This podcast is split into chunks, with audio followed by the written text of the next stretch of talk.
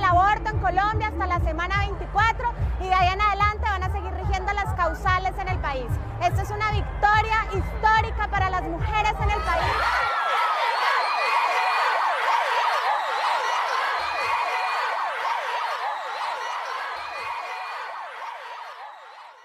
No começo deste ano, mais precisamente em fevereiro, as colombianas puderam presenciar a aprovação da descriminalização do aborto até a 24ª semana de gestação. Este áudio que você ouviu no começo deste episódio são elas comemorando a conquista que torna a Colômbia o sexto país da América Latina a flexibilizar o aborto. No ano anterior, em 2021, a Suprema Corte do México decidiu pela inconstitucionalidade de se punir pessoas que realizam aborto no país. A regulamentação desta permissão é de responsabilidade de cada estado, mas já existem locais com a lei já definida, como a capital cidade do México, que permite o aborto até 12 semanas. Vamos ouvir a matéria da rede TVT de setembro de 2021 falando sobre a decisão.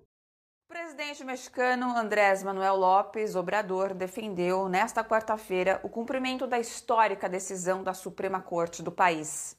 Ontem, o tribunal definiu que é inconstitucional mulheres serem punidas por abortos. Esta é uma decisão do Poder Judicial da Suprema Corte. É uma decisão do Judiciário, da Suprema Corte, que foi praticamente unânime. Foi praticamente unânime, que deve de respeitar. Ela deve ser respeitada e não devemos, no meu caso, tomar partido. Não devemos nós, em meu caso, tomar partido. O México é um país federado onde os estados são autônomos para ditar suas leis, mas estas são invalidadas por meio de recursos quando infringem decisões da Suprema Corte que estabelecem jurisprudências, como no caso do aborto. O aborto é legal na cidade do México e em outros três estados nas primeiras 12 semanas de gravidez, enquanto os códigos penais de outros estados só o permitem em casos de estupro. Segundo especialistas, Mulheres de estados onde o aborto é criminalizado passam a poder ser submetidas ao procedimento com a ordem de um juiz. E em 2020, em decisão histórica, a Argentina aprovou a legalização do aborto até a 14ª semana. Vamos ouvir a comemoração. Resulta aprovado com 38 com 38 votos afirmativos e 29 negativos e uma abstenção resulta aprovado se convierte en ley y se gira al Poder Ejecutivo.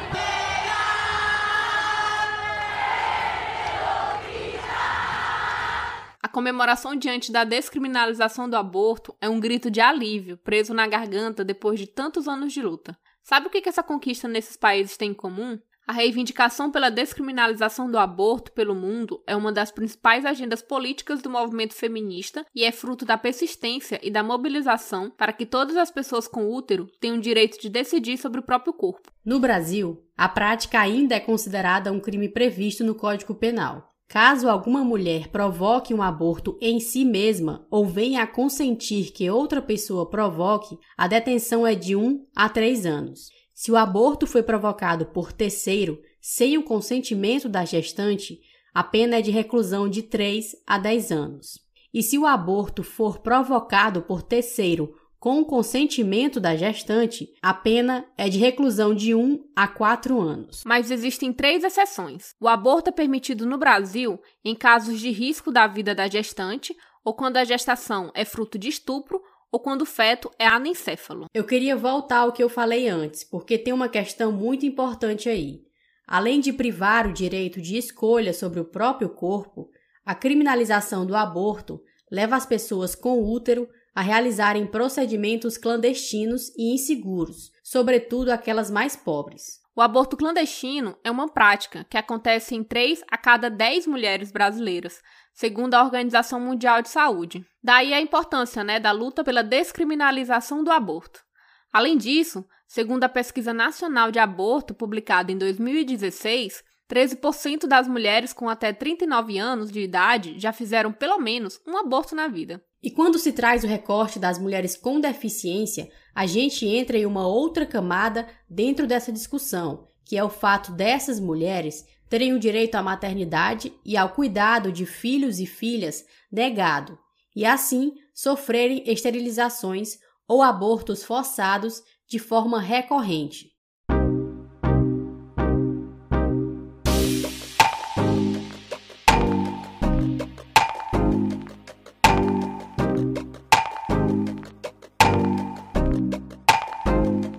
Quando eu engravidei, o meu maior medo é que eu iria ser orientada a abortar. Porque esse é um relato muito comum entre mulheres com deficiência, né? E a gente sabe que o aborto não é um direito garantido para as mulheres né, no nosso país.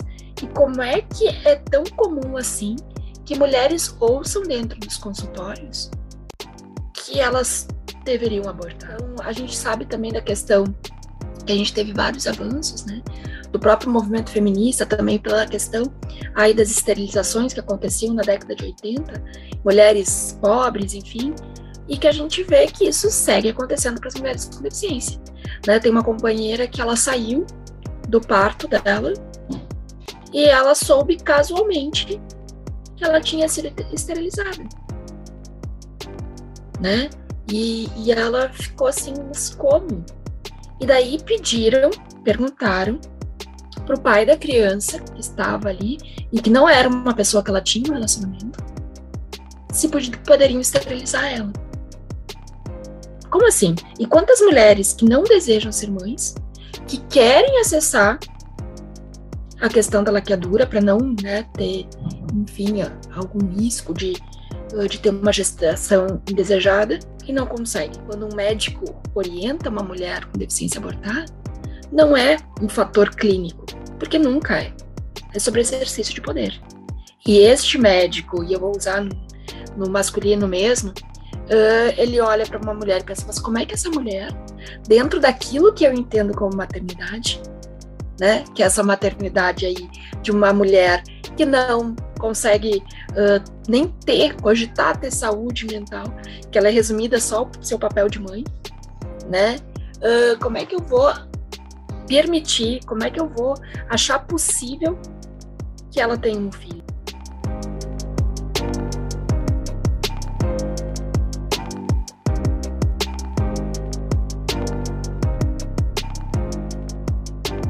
pessoa que vocês acabaram de escutar se chama Vitória Bernardes. Ela é psicóloga de formação, militante de direitos humanos, atualmente está como conselheira nacional de saúde, representando a AME, Amigos Múltiplos pela Esclerose, e também integra a Comissão de Direitos Humanos do Conselho Federal de Psicologia. As esterilizações que a Vitória fala passaram a ser proibidas pela Lei nº 9263 de 1996, que determina que não se pode fazer esterilização cirúrgica em uma mulher durante os períodos de parto ou aborto, com exceção de casos de comprovada necessidade. E também o artigo 6 da Lei Brasileira de Inclusão aponta que a deficiência não afeta a plena capacidade civil da pessoa de exercer direitos sexuais e reprodutivos, exercer o direito de decidir sobre o número de filhos e de ter acesso a informações adequadas sobre reprodução e planejamento familiar, e de conservar sua fertilidade, ou seja, sendo vedada a esterilização compulsória. Vamos continuar ouvindo a Vitória, mas antes vou pedir para ela se autodescrever. Eu sou uma mulher branca, uh, com cabelos pretos, um pouco grisalhos já, uh, com cabelo um pouco abaixo da orelha. Uh, eles são levemente ondulados. Uso óculos de armação redonda, um óculos preto de armação redonda. Tenho olhos verdes, estou com uma blusa marrom, uso fone de ouvido preto. E ao meu fundo é, eu tenho uma prateleira que tem uma plantinha, alguns livros. Enfim, eu sou uma mulher com deficiência, uh, deficiência física. Tudo certinho ou faltou alguma coisa? Não faltou nada, tá tudo ótimo, Vitória.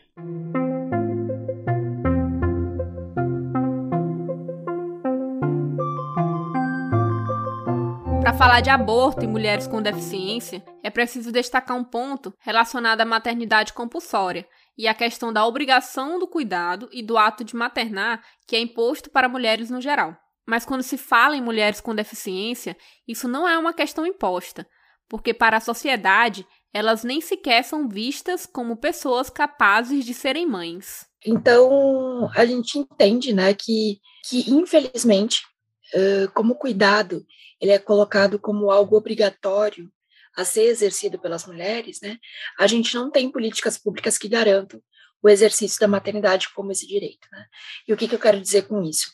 Uh, se por acaso eu, enquanto uma mulher com deficiência que tem necessidade de suporte, se eu não tiver uma política que me garanta ter o direito ao cuidado, para exercer a minha maternidade, provavelmente eu não vou conseguir fazê-la da forma adequada, né? E por que, que eu estou destacando isso? Porque muitas vezes essa ausência de políticas que garantam a, a efetivação dos teus direitos, né?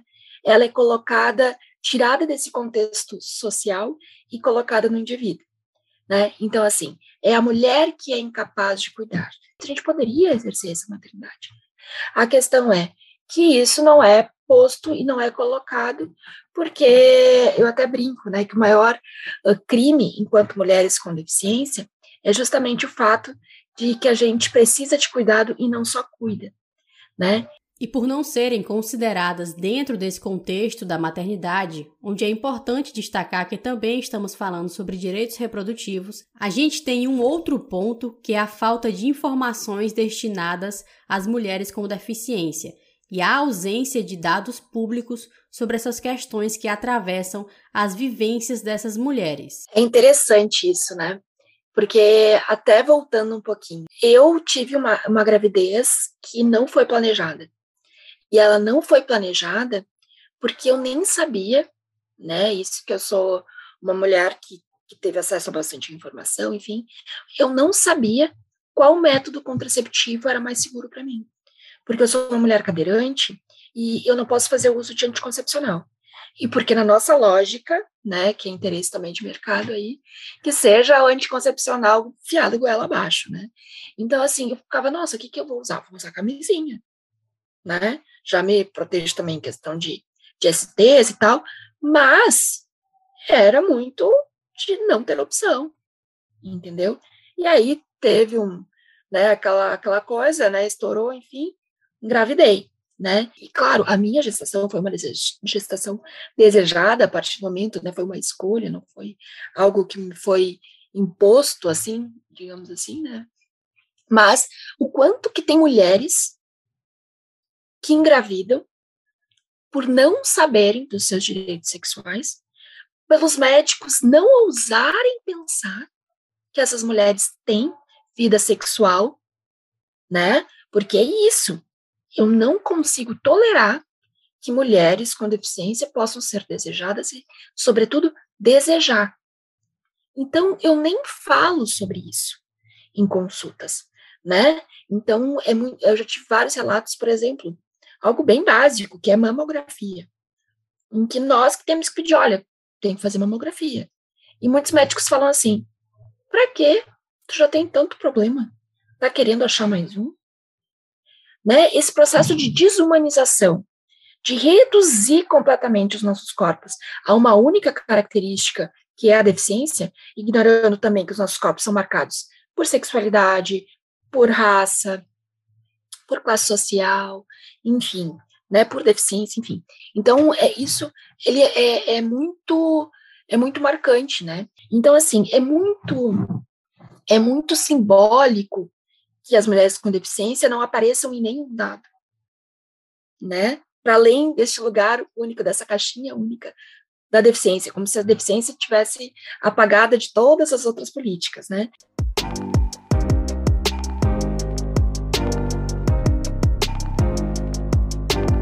A gente começou este episódio entrando logo nas discussões sobre a descriminalização do aborto, porque achamos que esse tema deve ser debatido de forma urgente. A garantia do direito de pessoas com útero sobre o próprio corpo é para ontem, é tudo para ontem. Agora sim, vamos nos apresentar. Oi, eu sou a Aldenora Cavalcante. E eu, Jade Araújo. Estamos começando o Malamanhadas Podcast.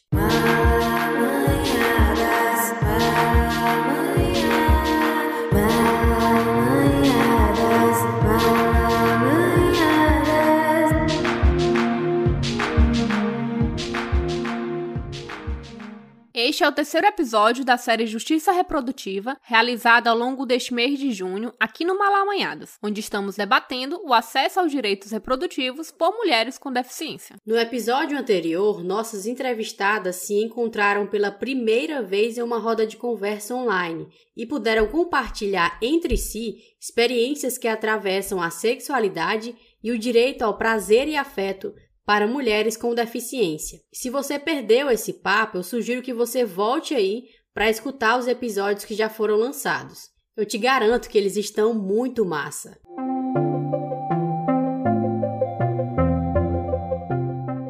Aproveitamos para te lembrar de assinar o nosso feed e assim receber a notificação dos episódios que estão sendo lançados às segundas-feiras de junho. Você também pode encontrar os episódios desta série no YouTube, em vídeos com a tradução do conteúdo em Libras no canal Malamanhadas Podcast. As referências e a transcrição deste roteiro completo você encontra no nosso site malamanhadas.com ou no link na bio das nossas redes arroba malamanhadas. Toda essa produção só foi possível a partir da campanha Nem Presa Nem Morta, que luta pela descriminalização do aborto no Brasil, sob o selo do Futuro do Cuidado, uma iniciativa colaborativa realizada por Grupo Curumim, Anis Instituto de Bioética, Portal Catarinas, Rede Feminista de Saúde e Coletivo Margarida Alves.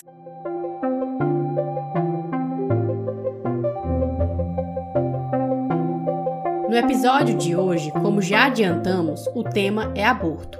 Vamos ouvir as vivências das protagonistas da nossa série, Márcia Gore e Sayaka Fukushima. E aproveitamos para conversar também sobre a importância da mobilização e luta pela reivindicação de direitos das mulheres com deficiência em prol de acessibilidade e direitos básicos. Vamos com a gente?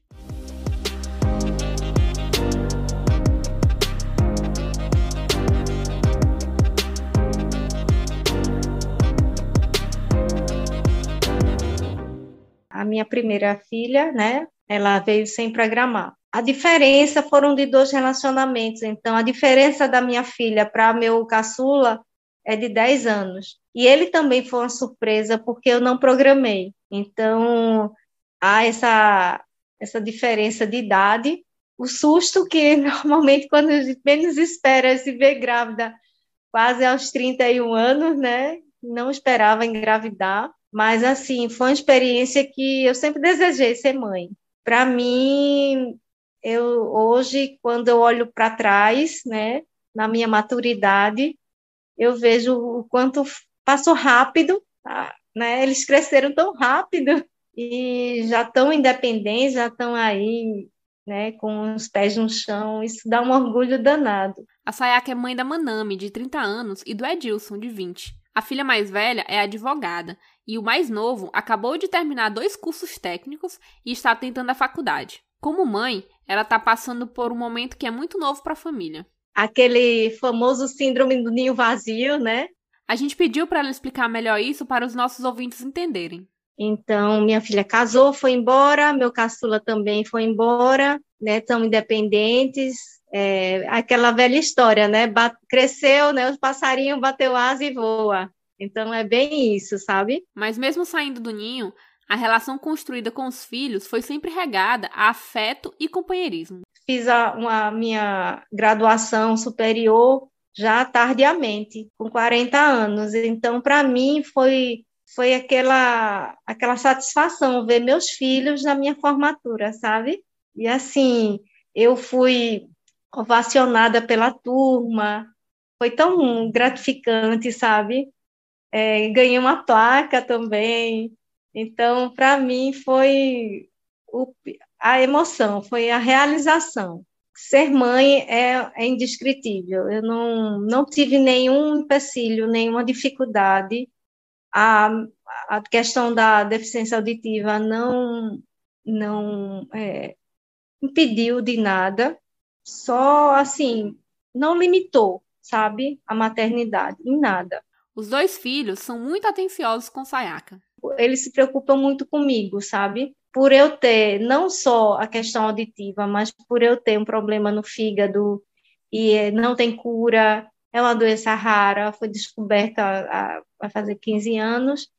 Então, eles sempre se preocupam em relação a, a meu dia a dia, né? Eu peguei Covid em setembro do ano passado, fui para UTI, tive hemorragia no estômago, foi terrível. Eu pensei que eu ia me embora, mas a presença deles é fundamental na minha vida. Foi o que me segurou, assim, sabe? Eles se revezavam. Depois da UTI, eu fui para a enfermaria, eles ficavam comigo. Eu não podia estar só, porque eu tinha risco de queda. Então, eles são muito presentes na minha vida, graças a Deus. A cumplicidade é tão forte entre eles que quando a gente toca num assunto sensível na vida da Sayaka, que foi o aborto que sofreu, ela comenta que compartilhar com os filhos as dores e os traumas causados pela situação foi muito importante, porque sempre que ela fica mais emotiva ao lembrar do ocorrido, seus filhos estão ali presentes. E o que me ajudou também foi eu ter falado para meus filhos, então eles entendem tanto minha filha como meu filho, eles entendem esse período que eu fico mais sensível, começo a chorar, é um choro que é triste, é um choro triste.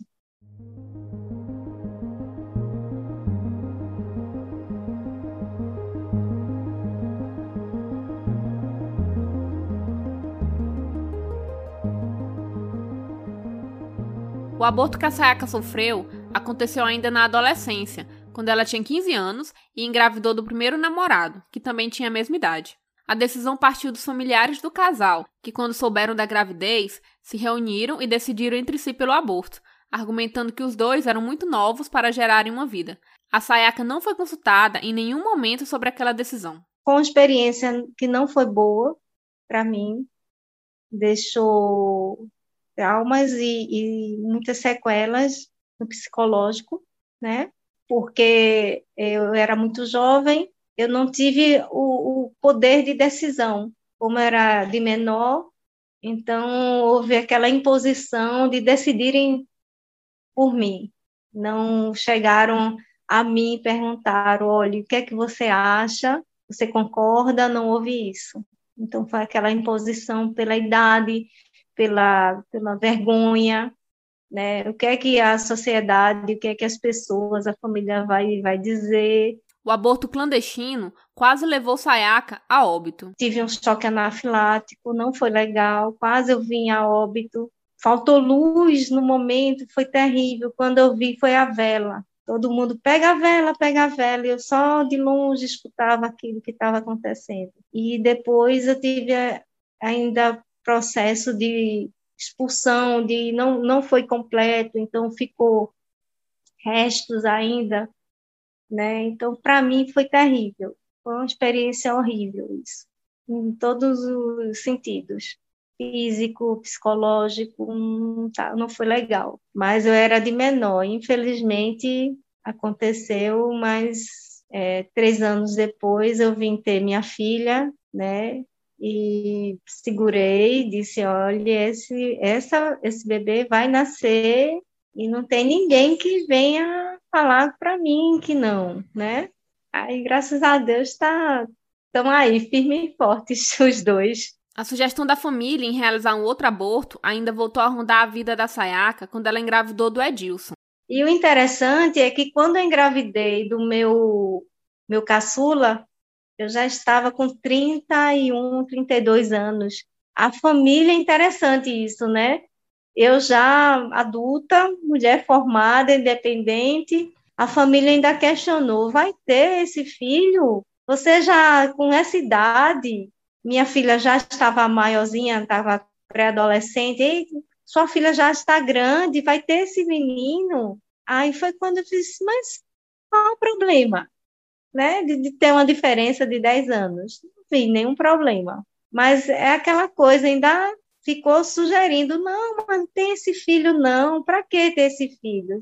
Outra vez vem aquela situação, você quer ter filho? Você não quer? Teria que ter essa consulta e não ficar tentando achar pelo outro o que deve ser feito, o que não. Firme com a decisão de ter a Manami e o Edilson, as sequelas daquele momento vivido na adolescência, infelizmente, ainda a acompanham. Mas, assim, sempre fica a sequela psicológica, sempre. Mesmo fazendo terapia, mesmo. sempre fica. Porque vem aquela, aquela lembrança e você, poxa, deveria ter feito diferente, deveria ter feito assim, assado, mas sequelas de relacionamento, você acaba eu, no meu caso, eu, eu tive vários relacionamentos que não deram certo. Eu acho que isso também influi. As sequelas de um relacionamento abusivo que eu passei, né? De violência doméstica. Então, além de tudo isso, a pressão psicológica, eu acho que deixa sequelas até para você se relacionar de novo com uma pessoa e tudo, sabe?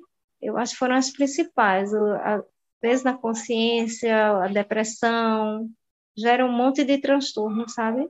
E o fato de você também não conseguir um, um relacionamento saudável. Parece que você entra né, em relacionamento, alguns muito parecidos também com, com a, abusivo, né? Mas mesmo tendo passado por essas situações, a Sayaka viveu um amor tranquilo nos últimos anos, que foi um encontro de almas. É, esse relacionamento com o meu, meu esposo que faleceu foi um relacionamento maduro. Então, é, gente, ele já tinha 63 anos, eu também já já estava na minha idade madura. Então, foi um, um amor é, maduro e saudável para tudo, porque era só nós dois, né? Os filhos dele, tudo grande, casaram, os meus também já saíram de casa, casou. Então ficava só nós dois. E era de muito companheirismo, sabe? De muito companheirismo, muito diálogo, né? Então foi um, para mim foi um, um momento maravilhoso, saudável, sabe? De muita paz, de um porto seguro, né? De ter uma pessoa que lhe entende, que nesses períodos de síndrome do ninho vazio, que eu sentia uma falta, chorava pela ausência dos meus filhos em casa, então ele vinha e acalmava e dava o aconchego. Isso é tão importante e mas foi o amor mais maduro que que eu consegui, essa paz. E eu acredito que tem aquela história da alma gêmea, né? Foi minha alma gêmea, sabe?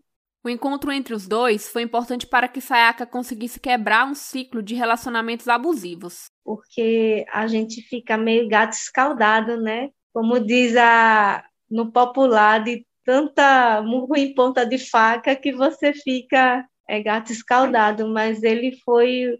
O começo foi foi interessante. Ele sempre foi muito cuidadoso comigo. O cuidado foi o principal na nossa no, no, quando a gente começou a se conhecer. Ele cuidava de mim de um jeito, sabe? Isso me despertou. Eu não, até então eu não queria mais ninguém. Eu queria estar só, né? E ele não, ele foi muito atencioso, muito zeloso, cuidando de mim. Então, isso foi o ponto principal, assim para a gente começar esse relacionamento. E foi uma redenção também de tudo que passou no passado, né? Você aquece o coração. O coração estava frio, sem perspectiva, aí quando você vê, começa a aquecer, você começa a, a, a paixão, se apaixonar por uma pessoa, a ter amor, é muito bom. A vida fica colorida.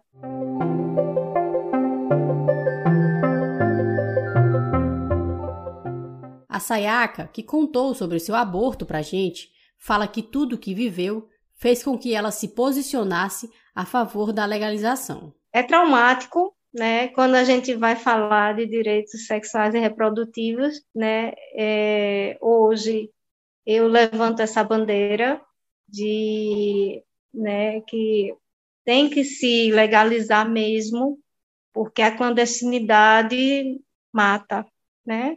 Muitas mulheres, e outras, quando não mata, deixa sequelas. Eu, eu acredito que legalizando né, as, a possibilidade de ter uma, um, tratamento humano e é, com, com, um hospital e tudo é o ideal, para não passar o que eu passei, de, de clandestinidade, esse ponto que a Sayaka tocou é um fato que realmente acontece em países em que o aborto ainda não é legalizado, o que é muito grave. Em um relatório divulgado neste ano pelo Instituto Patrícia Galvão e pelo Instituto Locomotiva, foi constatado que 8 em cada 10 pessoas no Brasil dizem saber que o aborto clandestino é uma das principais causas de morte de pessoas grávidas no país.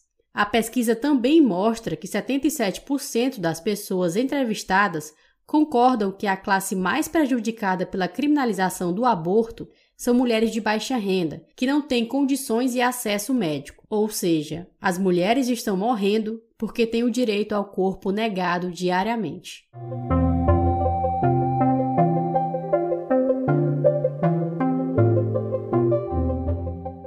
Quem também passou por um aborto e hoje defende o direito das mulheres a essa prática foi a Márcia Gore, lá de São Paulo. Melhor dizendo, a Márcia é a favor de políticas públicas que garantam o direito de escolha. E eu interrompi.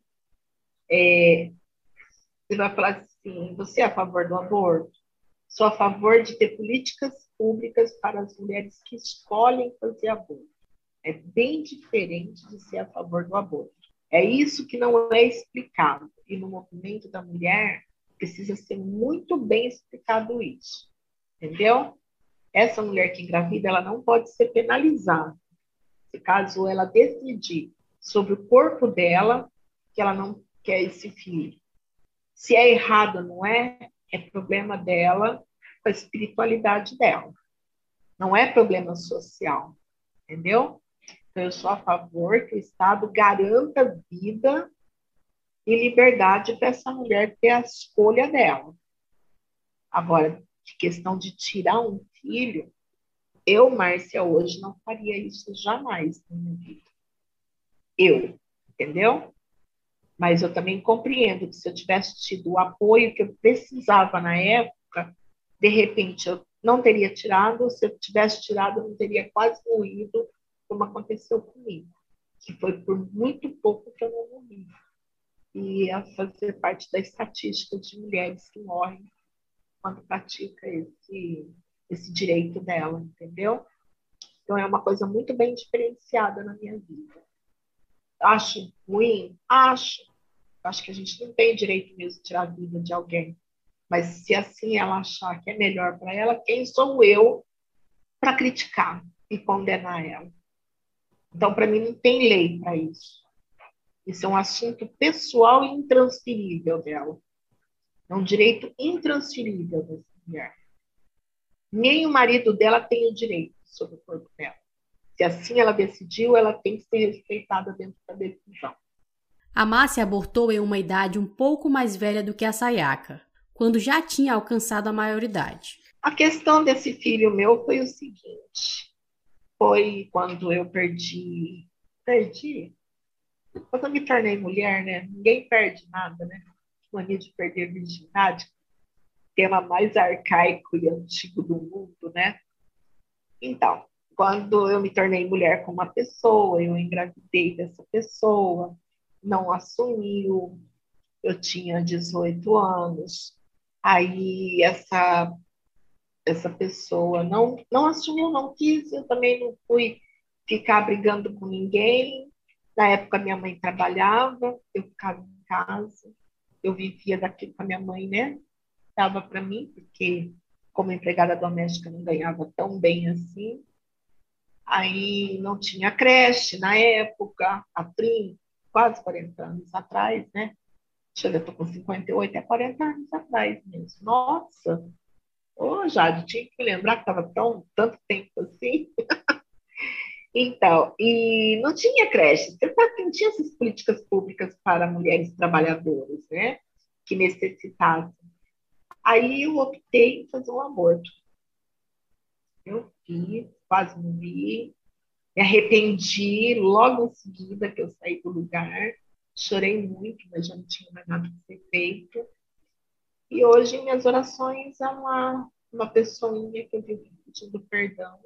Essa decisão envolveu muitas coisas que atravessam a vida dela enquanto uma mulher com deficiência. Envolveu falta de política pública na época para garantir, por exemplo, para garantir essa criança durante o dia ficar em algum local, porque mesmo não trabalhando em casa, eu não tinha condições de cuidar dessa criança. Minha mãe não podia sair para trabalhar e largar eu e essa criança dentro de casa.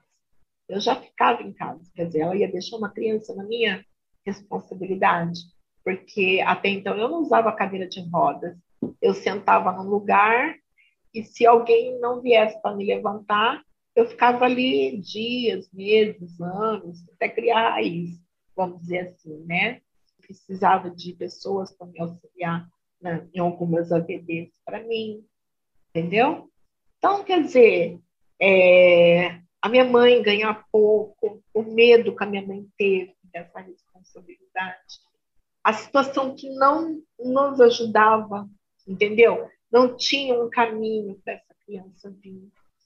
Poderia até ter, mas nós na época não enxergamos, entendeu? A gente relutou muito, tanto é que o aborto que eu pratiquei foi com três meses, até um pouco mais, por isso que corri o risco de vida, né? Porque a gente relutou muito nisso. Né? Eu também não ia me fiar também numa vida um homem só para garantir que essa criança viesse. Poderia ser o certo? De repente até poderia. Porque estaria dando o direito dele vir nascer e ter uma vida. Mas não é dessa forma, sabe? É, o contexto é muito complicado. A circunstância era muito atípica época. Fosse hoje, não. Hoje, tranquilo. Mas na época era muito atípico.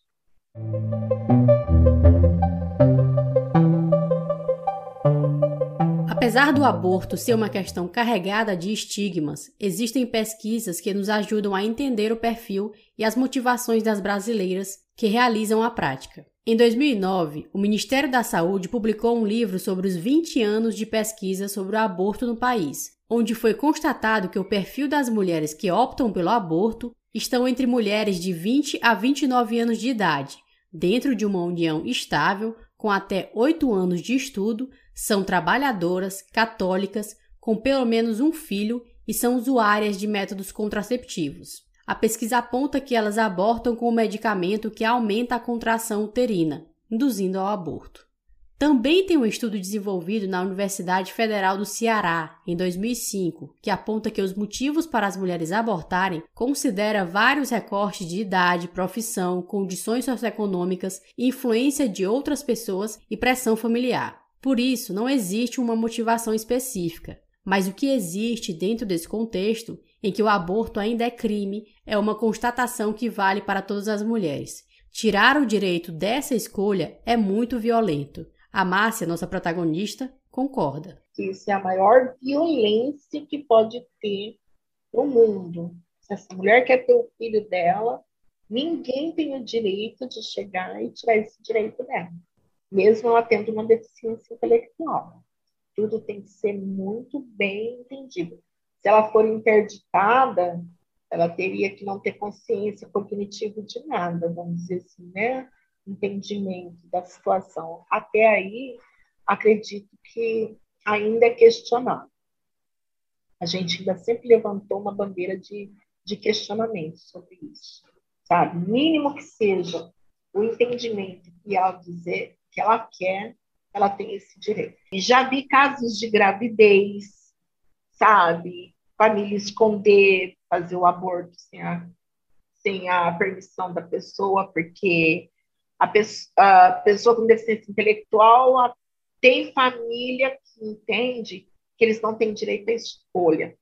Na questão da laqueadura sem autorização da mulher com deficiência intelectual, porque a gente tinha muitas denúncias, sabe, de mulheres que a família levava no ginecologista com história de que era um exame, ou o próprio médico já marcava uma laqueadura, alguma coisa, já fazia sem o consentimento. E hoje a gente sabe que isso não pode acontecer mais. Então, hoje é terminantemente proibido. A mulher com deficiência, ela tem que ela tem que concordar, tem que ter o consentimento dela para tudo, entendeu? Para ato sexual, para laqueadura, para ser mãe, entendeu? Ela tem direito em ser mãe, né? Tem direito de criar seu filho. Se tiver uma, uma deficiência intelectual, ela tem o direito a ser assistida, entendeu? Normalmente assistida por alguém, ou pelo marido, se caso ele não tiver uma, uma deficiência intelectual, ou pelos pais, ou alguém da confiança dela, né? Mas jamais tirar o direito dela de ter uma vida sexual ou de ter seus filhos e criá-los, entendeu? Tem que ser tudo muito, muito bem certinho, muito bem feito, porque isso não pode acontecer. A gente traz esses dados e apresenta essa realidade, mas também é preciso reforçar algo que citamos um pouquinho no começo do episódio, que é a ausência de informações e pesquisas mais precisas sobre mulheres com deficiência quando se trata de direitos reprodutivos. Porque sem esses dados, sem informações e sem pesquisas sendo elaboradas, é muito difícil que se reivindique direitos e que se exijam políticas públicas que contemplem as mulheres com deficiência. Quem dá uma palhinha sobre esse assunto com a gente é Érica Tomás, professora do Departamento de Saúde Pública da Universidade Federal do Maranhão, a UFMA, que atua mais especificamente na área de avaliação de políticas públicas de saúde, em especial no Sistema Único de Saúde, o SUS. A Érica participou de uma pesquisa encomendada pelo Ministério da Saúde, voltada para avaliar maternidades no Brasil que prestam assistência ao parto e ao nascimento.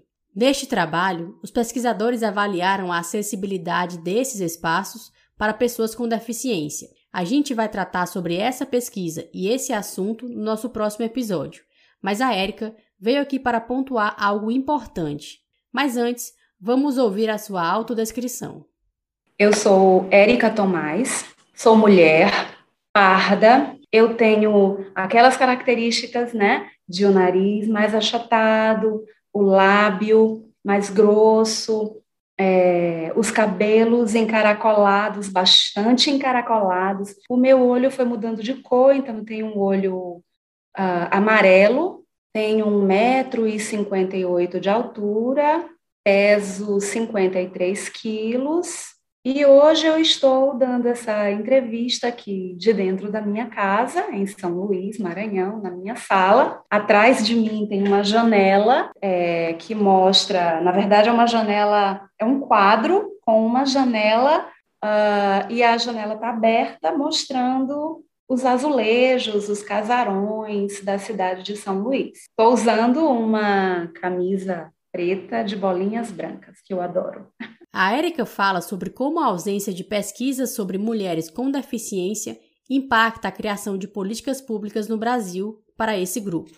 Né, as pesquisas brasileiras como um todo precisam dar mais visibilidade a essa população, acaba sendo vítima de escassez de políticas públicas porque se tem pouca informação a respeito né, dessas pessoas e é, não se consegue fazer um planejamento adequado e a implementação de políticas públicas para resolver o problema, porque o problema sequer chega a ser mensurado. Então, por exemplo, Sistema de Informação de Nascido Vivo, que é o SINASC, não tem informação ali nem sobre a mulher, se ela tem ou não uma, uma deficiência é, visual, motora ou auditiva, nem sobre é, se o bebê na, nasceu com algum problema nesse sentido. Né? Então, de fato, nós temos uma escassez de sistemas nacionais para fazer a vigilância efetiva, né, a vigilância epidemiológica efetiva é, da situação de saúde e da existência de recurso humano e recursos físicos voltados para essa, essas pessoas, né, que, que permitissem, portanto, a implementação de políticas públicas mais adequadas e mais racionais né, é, para resolver esse problema. Além disso, que a Érica compartilha com a gente, também temos a questão da acessibilidade dessas pesquisas, de se pensar em um conteúdo que seja compreensível para mulheres com deficiências diversas. Se já é difícil a produção desses dados, Ainda mais complicado é esses dados chegarem ao público mais interessado, as mulheres com deficiência.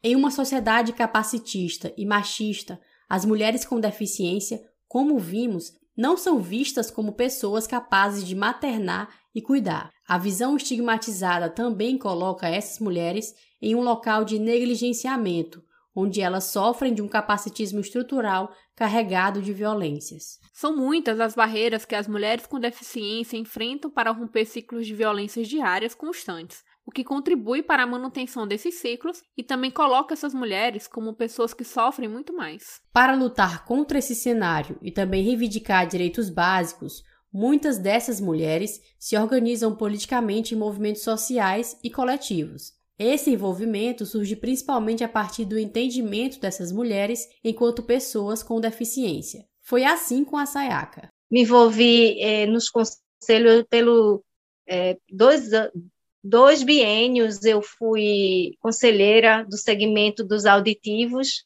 aqui de, de Recife, Conselho Municipal da Pessoa com Deficiência de Recife, município. E foi muito assim, eu, eu aprendi muito, sabe?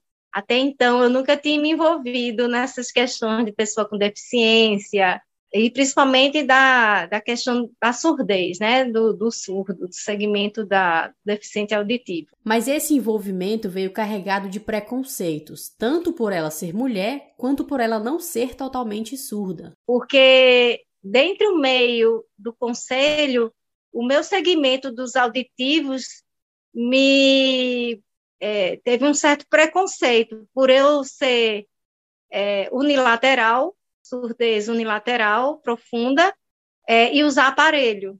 Meu segmento surdo só entende, a comunidade surda só entende como representante legal aquela, aquele surdo bilateral e que fala em libras.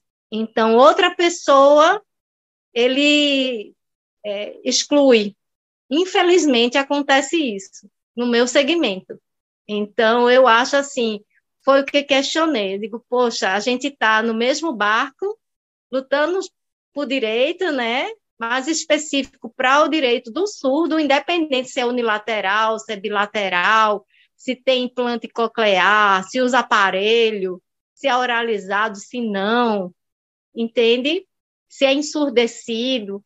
Então, é um todo mundo está num pacote só e todo mundo lutando junto, tinha que estar tá unido. E não fazer esse tipo de, de discriminação por eu estar tá usando um aparelho, por ser unilateral, profunda. Né? Infelizmente acontece isso. Já para Massa Gore, que é criadora da ONG Essas Mulheres, atualmente extinta, o ativismo e a militância começaram a partir do momento em que ela adquiriu a deficiência. A militância chegou para mim desde o dia que eu adquiri a deficiência. a partir desse momento, a militância chega na vida da gente de uma forma ou de outra, entendeu? Mas vamos dizer assim, naquela mesmo que você sai para a rua, que você questiona, que você vai falar com político, que você tenta juntar pessoas. Essa militância eu, eu entrei com 30, 32 anos, mais ou menos. Hoje eu estou com 58, então são 26 anos, né? Então, aí que fui entrando, fui, formei em Direito. Aí, quando eu me formei, eu vi que a legislação do Brasil tem muita coisa, mas não é cumprida em quase nada. E aí você começa os questionamentos e começa a ganhar os amigos, né? Aqueles que te adoram, que vê você chegando e fala assim, pronto, lá vem a chata falando de rampa, falando de acessibilidade, falando de mulher, falando de escola, de educação, sabe? Então, de sexualidade. E é um tema também que não se falava muito de sexualidade. Eu também comecei a falar sobre esse assunto. Hoje já tem várias aí já. A luta se fortaleceu quando a massa notou que havia um silenciamento dentro dos movimentos quando se tratava de lutar pelos direitos das mulheres. E quando começou a participar ativamente, muitos relatos de violência contra a mulher chegavam até ela. Como eu estava na militância do movimento da pessoa com deficiência, eu estava observando que só se falava da pessoa no geral, né? Homem, mulher, tudo, né? mas ninguém focava no assunto da mulher especificamente. E por eu ser mulher, eu via que muitas reclamavam da questão do trabalho, assédio moral né, no trabalho, a, até assédio sexual. violência doméstica, que ninguém comenta, né? Muitas vezes a pessoa tem violência doméstica, é, ou é pelo cuidador, ou é por, por algum familiar que cuida, ou às vezes até pela própria família, né? E algumas relatou que chegavam a ser agredidas, né, de várias formas, física, emocional, psicológica, enfim. Aí eu fui me atentando. E uma coisa que eu realmente me engajei nessa área foi no momento que eu fui presidente do Conselho Estadual da Pessoa com Deficiência em São Paulo. É, dentro de várias reuniões, a gente escutava muitos relatos, né? E a gente foi observando. Aí eu comecei a fazer, tipo, reuniões, tipo, uma vez por semana, né? Com diversos assuntos.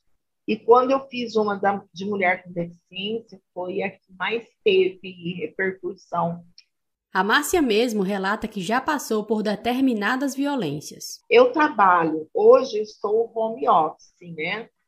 Mas eu já trabalhei em diversos locais de trabalho. Eu já sofri já assédio moral, sexual, não. Já sofri assédio moral, sabe? É, barreira no banheiro para entrar, é, não ter uma pessoa para te auxiliar, porque no meu caso eu preciso de pessoas para me auxiliar em algumas atividades de vida diária, né? As violências também incluem violências sexuais, como quando ela sofreu duas tentativas de abuso. E na militância, ela já ouviu relatos de outras mulheres que passaram por isso. É, dentro da militância, eu sempre vi muito abuso, entendeu? Dentro da própria casa, da, da pessoa, mais mulheres. A mulher com deficiência intelectual é a que mais sofre abuso, às vezes sofre abuso própria, do próprio vizinho, é sempre de alguém muito próximo, entendeu? Não é desconhecido, é conhecido que abusa. Segundo um estudo do Fundo de Populações das Nações Unidas, pesquisas demonstram que a incidência de maus tratos e abuso de mulheres com deficiência excede em muito o de mulheres sem deficiência. Existem casos em que os violentadores geralmente são cuidadores, e muitas vezes essas mulheres se encontram presas em relacionamentos com parceiros violentos ou outros membros da família por dependerem financeira e socialmente dessas pessoas para sobreviverem. O guia produzido pelo coletivo feminista Ellen Keller, que inclusive já citamos nesta série, afirma que são recorrentes os casos em que as pessoas tentam realizar denúncias sobre violência contra a mulher com deficiência e geralmente as vítimas são encaminhadas para os departamentos dos, abre aspas, vulneráveis, fecha aspas, ou dos, abre aspas, direitos humanos, fecha aspas, ignorando o gênero da vítima, marcador de muita relevância para combater essas violências.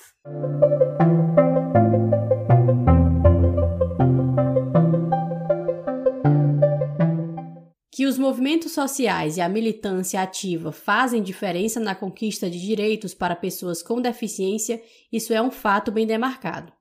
E tem algumas datas e leis que são frutos dessa luta. No dia 21 de setembro, por exemplo, é comemorado o Dia Nacional de Luta da Pessoa com Deficiência. A data foi instituída pela Lei nº 11.133 de 2005, com o objetivo de promover a luta pela inclusão das pessoas com deficiência mas as comemorações ocorrem desde 1982, por uma iniciativa do Movimento pelos Direitos das Pessoas Deficientes, que vem debatendo e realizando transformações sociais há mais de 40 anos. Nesse meio, é necessário e importante ouvir e acompanhar as mulheres que se engajam para mudar a realidade das pessoas com deficiência. E aqui eu vou aproveitar para apresentar para vocês dois exemplos de coletivos de mulheres com deficiência que são atuantes. Um deles é o coletivo Ellen Keller. Quem fala dele para a gente é a Fernanda Vicari, lá do Rio Grande do Sul, que é uma mulher com deficiência, com distrofia muscular, e ela é ativa dentro de diversos instrumentos de reivindicação de direitos em associações e conselhos. Eu sou Fernanda, uma mulher negra de pele clara, tenho cabelo cacheado na altura do ombro, com mechas loiras, estou usando uma tiara amarela, um casaco de inverno fechado, um casaco preto, fone de ouvido. O ambiente que eu estou é o meu quarto, onde aparece uma parede rosa com alguns quadros da Frida Kahlo. Tenho 41 anos, moro em Canoas, é, região metropolitana de Porto Alegre. Eu sou assistente social de formação, trabalho há 10 anos na área, mais ou menos nesse mesmo período que eu comecei meu ativismo, primeiramente dentro de espaços de construção social, do controle social, aqui no meu município, posteriormente, né, Porto Alegre, depois outros movimentos, chegando até o movimento feminista, pensando, né, na, no recorte de gênero dentro do movimento, uh, passei a, a fazer parte de um grupo de mulheres com deficiência, e hoje faço parte do coletivo feminista Ellen Keller. O Ellen Keller é uma referência imensa para nós do Malamanhadas, e estamos usando muitos dados e informações do guia feito pelo coletivo aqui nesta série. A Fernanda vai falar um pouco para os nossos ouvintes sobre o trabalho desenvolvido dentro do coletivo.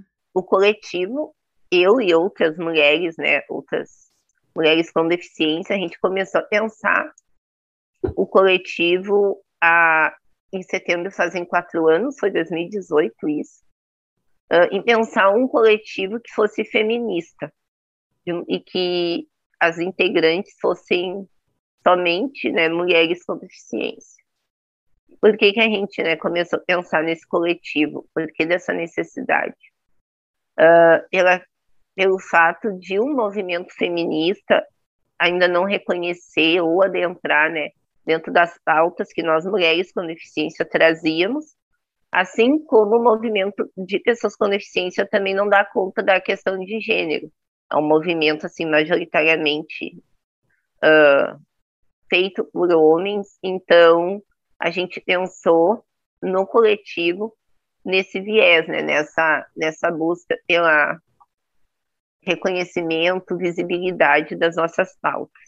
Existem várias outras organizações, coletivos e associações que constroem a luta pela garantia de direitos para mulheres com deficiência. Mas puxando a sardinha para o nosso estado, aqui no Piauí tem um projeto que admiramos muito, que é o Mulheres de Visão, que começou como um programa de rádio e depois se transformou em um projeto do empreendedorismo voltado para mostrar a potencialidade das mulheres cegas e de baixa visão. E quem fala sobre ele é a Ana Cláudia. É, eu sou Ana Cláudia do Carmo Silva, eu tenho 37 anos, sou negra, é, estou um pouquinho acima do peso, estou sentada aqui numa cadeira, no, no meu quarto. Atrás de mim tem uma parede azul e eu tenho os cabelos cacheados. No momento estão presos, é, tipo coque, assim, bem arredondado. Estou com a tiara. Os meus cabelos eles são castanhos, claros. E no momento não estou usando nenhum acessório. É, estou com um fone de ouvido. E é isso. Assim, porque o projeto Mulheres de Visão não é assim um curso, um simples curso, simples curso que você faz e ele termina. O projeto Mulheres de Visão, ele tem essa continuidade porque a gente aprende a teoria e agora a gente está desempenhando a prática, que é justamente o desenvolvimento dos negócios que foram criados durante o curso, para que é, a gente possa atender a demanda né, que, que existe no mercado, na questão da acessibilidade nos meios de comunicação, na questão da acessibilidade nas escolas, em qualquer ambiente. A gente quer, é, com o projeto Mulheres de Visão, é justamente é, facilitar a questão do, da empregabilidade das pessoas com deficiência, e a questão assim de reduzir o máximo é, a nossa limitação, porque a partir do momento que eu chego em um local e esse local ele está adequado, é, ele está facilitado para mim, é, seja com rampa, seja com algum recurso em braille, é, ou algum ou alguma indicação áudio com audiodescrição. Então, isso tudo vai estar tá facilitado. E a minha deficiência, ela acaba sendo reduzida. Ela não deixa mais de ser tão limitada como antes. Então, agora, as meninas que fizeram o curso, a gente vai estar tá trabalhando, tá trabalhando nessa parte de promover essa questão da acessibilidade em vários ambientes, tanto cultural, como eu já falei, nas escolas, entendeu? É, onde estiver precisando, onde tiver demanda de, de falta de acessibilidade, em todos os aspectos, não só visual, mas também físico também.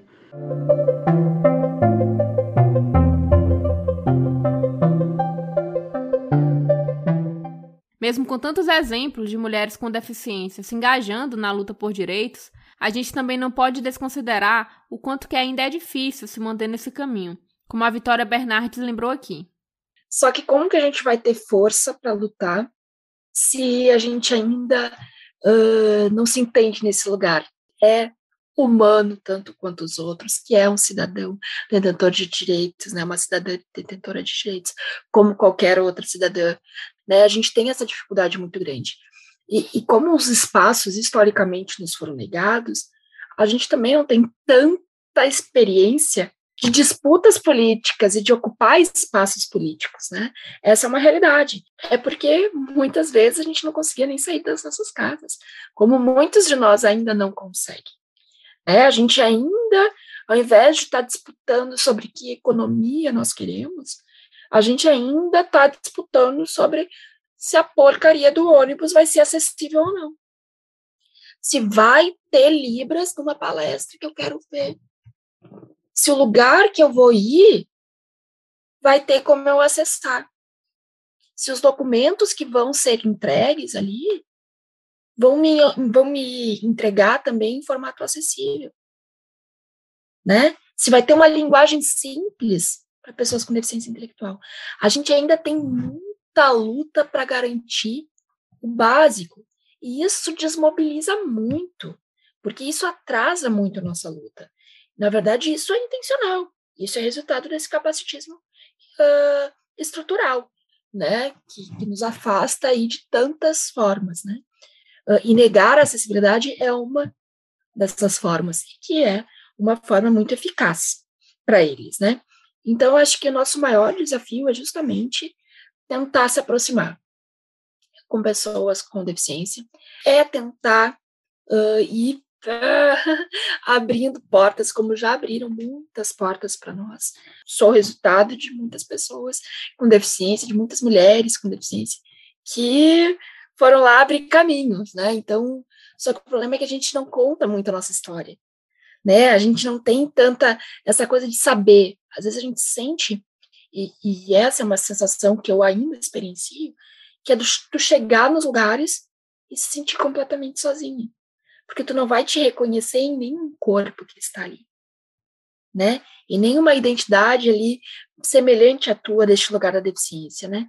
Então é muito importante que a gente busque ativamente as que vão conseguindo encontrar brechas nesse sistema aí perverso, tentando mobilizar, tentando catar a mulherada aí para se organizar, porque é isso, a gente precisa se organizar, a gente precisa ocupar. Então, toda vez que alguém está no controle social, que alguém está na academia, que alguém está ali na, na, no, uh, na organização do bairro, que está tentando ali se, se movimentar, e a gente tentar fortalecer também essas mulheres para que elas ocupem cada vez mais lugares. E aí a gente vai engrossando o caldo, porque, como eu falei, direito é conquistado, né? Então, é muita mobilização. A gente, e a gente é um número muito grande. Nós somos, nós somos quase 27% das mulheres brasileiras. É um número muito expressivo, né? Então, a gente tem que catar onde estão essas 27, quase 27% das mulheres para fazer barulho, para conseguir ter força política para dizer, ó, não vão nos deixar lá no etc. Né? Não vamos mais agu uh, aguentar que, ah, não, esse tema é para depois. Não é. Esse tema é para agora. Até mesmo porque deficiência tem uma relação muito íntima com todo o processo de desigualdade. Então, a gente precisa ter essa força, e por isso que a gente é tão negligenciada. É por ser quem a gente é.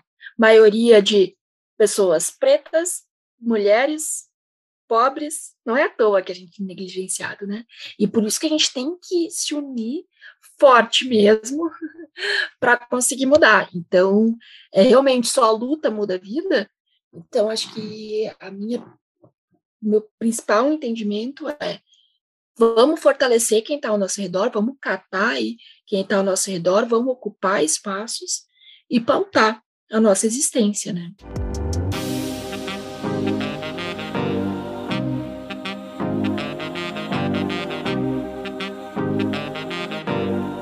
Neste episódio, conhecemos as experiências de aborto de mulheres com deficiência e nos aprofundamos ainda mais na luta por direitos básicos dessas mulheres. No próximo, vamos falar sobre violência obstétrica, políticas públicas e acessibilidade nas maternidades. Esperamos você no último episódio desta série, que ficará disponível na segunda-feira, dia 27 de junho. Assine nosso feed para receber a notificação de lançamento. Lembramos que as referências utilizadas nos episódios e a transcrição dos roteiros estão no nosso site www.malamanhadas.com ou na bio das nossas redes sociais, malamanhadas, onde você também encontra o link facilitado para os vídeos em Libras disponíveis no YouTube, no canal Malamanhadas Podcast. A série Justiça Reprodutiva faz parte da campanha Nem Presa Nem Morta, que luta pela descriminalização do aborto no Brasil, sob o selo do Futuro do Cuidado, Justiça Reprodutiva em tempos de pandemia, e é realizada pelo Malamanhadas Podcast, sob mentoria da revista Asmina. Agradecemos a consultoria para conteúdos acessíveis, feita por Denise Santos, o trabalho de tradução em Libras de Vitória Ribeiro e as decoupagens das entrevistas feitas pela equipe do Oxo Normalize. Eu sou Jade Araújo, locutora deste podcast, também responsável pela identidade sonora, técnica de audiovisual, montagem e edição dos áudios. A Aldenora Cavalcante é a coordenadora do projeto, locutora e roteirista. A Ananda Mate é coordenadora do projeto, roteirista e responsável pela identidade sonora, montagem e edição dos áudios. A Joara Carneiro é assistente de produção. A equipe de pesquisa é composta por mim, Aldenora Cavalcante, e a Ananda Mate.